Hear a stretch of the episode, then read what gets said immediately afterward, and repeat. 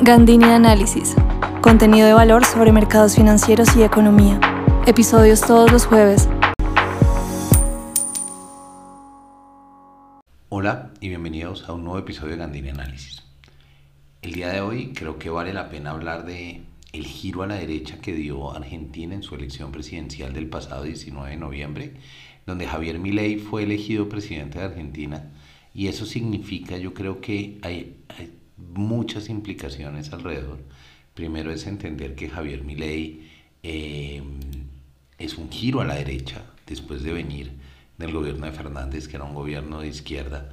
Entonces, esto tiene, esto tiene unas connotaciones importantes.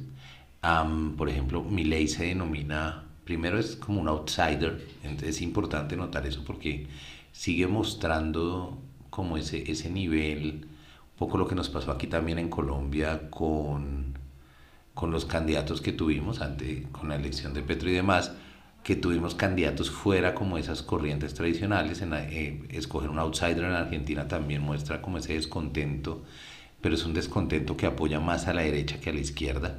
Igual Milei se denomina un, un libertario, digamos que ser libertario en economía como muy conciso, de una forma muy simple. Eso es toda una, una corriente filosófica, política, económica y demás. Pero en esencia ponen la libertad en el centro y esa libertad está muy asociada con el libre mercado, con la propiedad privada, con todo este tipo de, de, enfoques muy, muy alineados, digamos, con una muy poca participación del Estado, con un Estado muy pequeño y más que nada es como una alineación de incentivos a través de la libertad de cada persona de, de salir adelante, digamos que es como, como ese tipo de, de visión y él, y él lo refuerza mucho hablando de la privatización, de reducir el tamaño del Estado, de reducir impuestos, esas han sido de las cosas que ha dicho. Por ejemplo, una de las, de las, de las declaraciones más fuertes es quitar el eliminar el Banco Central. Hay, hay varias cosas ahí a tener en cuenta que son importantes. Pero pues lo primero es entender que aterriza en un escenario difícil, 140% de inflación, una moneda fuertemente devaluada, una economía asomándose en la recesión y el déficit fiscal creciendo a ritmos bastante, bastante fuertes, que en octubre llegó a 889.2 millones de dólares. Entonces, lo primero, digamos, como en este, en este orden de ideas que hay que entender, y tal vez era un poco en estos, eh, precisamente está, antes de, de, de, la elección me preguntaban qué, cosas serían importantes tener en cuenta, y es, para mí me parece clave que eh, debe estabilizar las tasas de cambio. Hay como cuatro o cinco tasas de cambio diferentes en Argentina. Hay un montón de rigidez en, ese sistema y eso al final termina también afectando la inflación. Pero antes de poder arreglar cualquier cosa, tienen que ver cómo reducir el déficit fiscal que está creciendo rápidamente y que muchas veces se, se imprime dinero para cubrir deuda. Entonces eso solo sigue reforzando esa, esa espiral descendente de la inflación. 140 ya es difícil de manejar, entonces tiene varias cosas que solucionar, que son difíciles, que son muy difíciles de atacar, todas al tiempo, entonces... Eh, un buen punto inicial sería ver cómo reducir ese déficit fiscal, que se asociaría mucho también a pensar en términos de quitar subsidios, de reducir el tamaño del Estado, que es gran parte de lo que él habla. Él habla mucho de las privatizaciones, de privatizar empresas y demás. Entonces, eh, empezar a reducir ese tamaño del Estado y reducir los subsidios también. Reducir subsidios, que llevan muchos años montados, es muy difícil. Macri tuvo muchísimos problemas tratando de desarmar como ese esquema. Entonces, la forma en que lo ataque y lo haga será crucial. Digamos que si mi ley logra desarmar subsidios, será una señal importante de cambio dentro como de todo el esquema económico en Argentina. Pero eso es, difícil. Adicionalmente, digamos que eh, tendrá menos del 15% de puestos en, de diputados, menos del 10% en el Senado.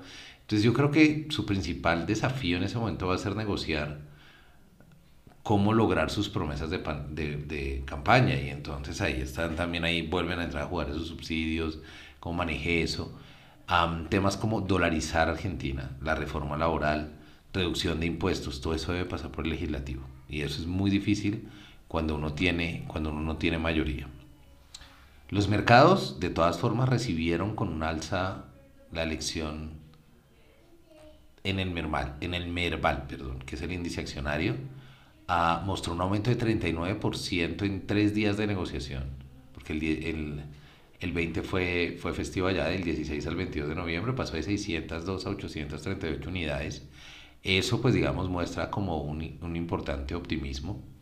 Uno de los nombramientos, creo que muy relevante que mencionó, es el de Horacio Marín, que es un experto del sector privado de, explotación petrolera y que ha manejado proyectos muy significativos, en especial uno que se llama Fortín de Piedra, que es el mayor yacimiento de shale gas del país. Y nombrarlo director, porque lo va a nombrar director de la YPF, Yacimientos Petroleros Fiscales, donde el Estado tiene el 51% de participación, es como lo que él ha mencionado consistentemente de privatizar y vender sus participaciones estatales en estas compañías, pero primero hay que hacerlas subir en valor. Entonces, eso ya fue recibido además por las acciones de esta petrolera en Nueva York. Eh, crecieron también, em, saltaron como alrededor del 30%. Y hay como un gran optimismo alrededor de esto, ¿no? De poner a andar estas compañías como en la forma adecuada que deberían que deberían hacerlo, trayendo pues gente que sea idónea. Ahora, eso es, digamos, como lo que pinta interesante, pero hay que entender, básicamente, ningún presidente tiene todas las respuestas. El discurso explosivo puede darle la victoria, pero conservar la popularidad dependerá de cómo administre su capital político, en especial con un Congreso con minoría. Cómo reciba los cambios, cómo venda esos cambios. Por ahora los mercados reciben con optimismo este cambio político en Argentina y adicionalmente este cambio empieza a balancear un poquito más el panorama regional, ¿no? Ya para pensar en términos de cómo los inversionistas ven la TAM. Recuerden que a nosotros nos ven como un bloque regional, entonces muchos inversionistas están pensando en cómo es el riesgo no solo de Argentina, sino cómo afecta eso su posición relativa y la posición relativa de otros países como Brasil, Chile, el Cono Sur, ahí está Uruguay, también, pero pues hasta Colombia sale, digamos, como en esa colada para ver cómo, cómo se empieza a percibir ese riesgo. Queda un largo camino por recorrer y al final del día yo creo que el éxito de mi ley se va a medir es por la efectividad en cambios estructurales. Argentina necesita cambios estructurales de fondo, tiene un problema en su mercado cambiario, tiene un problema de no independencia de su Banco Central, tiene un problema de hiperinflación y una recesión que se acerca en la elección de mi ley, que tampoco fue apabullante, ¿no? pero la elección de mi ley de todas formas muestra un descontento importante asociado a una visión diferente de la economía y no una estatalización de todo, es decir, que todo sea el Estado, es como esa visión que tienen que tiene, que tiene el gobierno anterior y que ha tenido, por ejemplo, el gobierno de, el, la que tuvo el gobierno de Cristina Kirchner y demás, que es un Estado gigante, que tiene una participación en todo, que provee, digamos, como muchos, eh, que se vuelve como el proveedor de muchas cosas como la salud, subsidios, eh, todo este tipo de, de medidas, sino que este es un cambio, es un cambio importante porque refleja también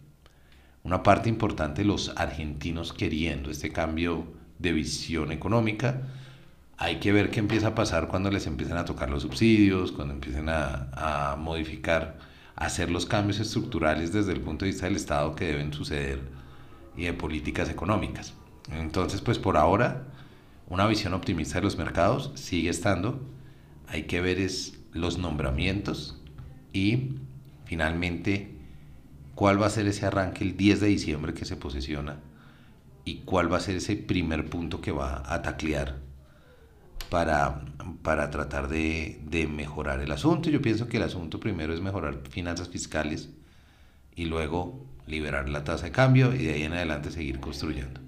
Entonces, pues veremos a ver qué sucede. Quería traerles esto por hoy y creo que es muy, muy relevante para seguir manteniéndolo en el panorama de nuestra de la región y en la percepción de riesgo de los inversionistas. Si les gustó este episodio, por favor no olviden recomendarlo y compartirlo. En Gandini Análisis yo creo contenido que ayuda a su empresa y clientes a adaptarse a las dinámicas de la economía y los mercados en un mundo cambiante. Nos estamos oyendo y que tengan un gran resto de semana.